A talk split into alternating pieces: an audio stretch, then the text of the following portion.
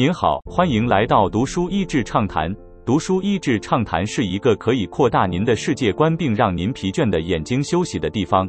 短短三到五分钟的时间，无论是在家中或在去某个地方的途中，还是在咖啡厅放松身心，都适合。成效不彰的打击贫穷。克莱顿发现朋友和学生做的一些打击贫穷的事业，利益虽美，但常常效果不佳或是无法延续。于是他思考，似乎 top-down push 由上而下是行不通的。但他研究许多脱离贫困的国家，大多是 bottom-up 的创新方式，才让发展成为一个延续的行为。简单的转换思考框架就有很不一样的观点。克莱顿用当时莱特兄弟发明飞机的思路做对比。当时所有人都在想如何做出像鸟类的翅膀，但莱特兄弟的思路是气流的平衡。当能用不同的方式来问问题时，新的可能就产生了。我觉得书中值得分享的观点：一，Hire for Work 的思考架构。身为商学院教授的作者，把所有购买和使用的行为描述成雇佣。例如，为什么一个人会花七百美金雇佣他的 iPhone？或是为什么我们会雇佣一种产品而非类似的其他产品？从雇佣的角度，会发现很多时候不见得是 CP 值的问题，或是替代方案不见得是显而易见的同类型商品。延伸到许多贫困地区，很多时候人们雇佣贿赂行为，是因为它的效率比其他方式高，所以打击贪污的效果往往不若创造效率更好的替代方案有用。二，non-consumer 要看到。并且为了那个还不存在的需求做出投资，真的需要很大的远见和勇气。他以非洲最大电信业者当年开拓市场时为例，连基础建设都匮乏，怎么会有人要手机？但创业者看到的是人们无法方便联系时要付出巨大的时间和交通代价，因而投资在一个还不存在的市场。同样，穷人会要保险吗？会需要借贷吗？意外的是，银行觉得没钱的贫穷人。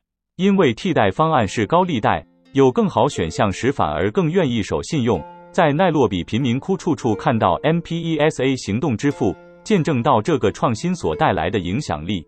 这种在贫困中看见还不存在的需求的能力，就是书名中矛盾的由来。克莱顿也分析，有些创新是效率的创新，那固然很好，但无法脱贫。而且只要有其他更便宜或是人口红利更好的竞争者出现，优势就会消失。能带来发展是开头市场或是开创新的生意模式的创新。三，culture 文化，那政府的角色呢？克莱顿认为，政府只是国家文化的反映出来的结果，当然他的角色不容小觑。但等待政府出手，有点像是等待媒体自己整顿起来，媒体也只是消费者们用收视率反射出来的。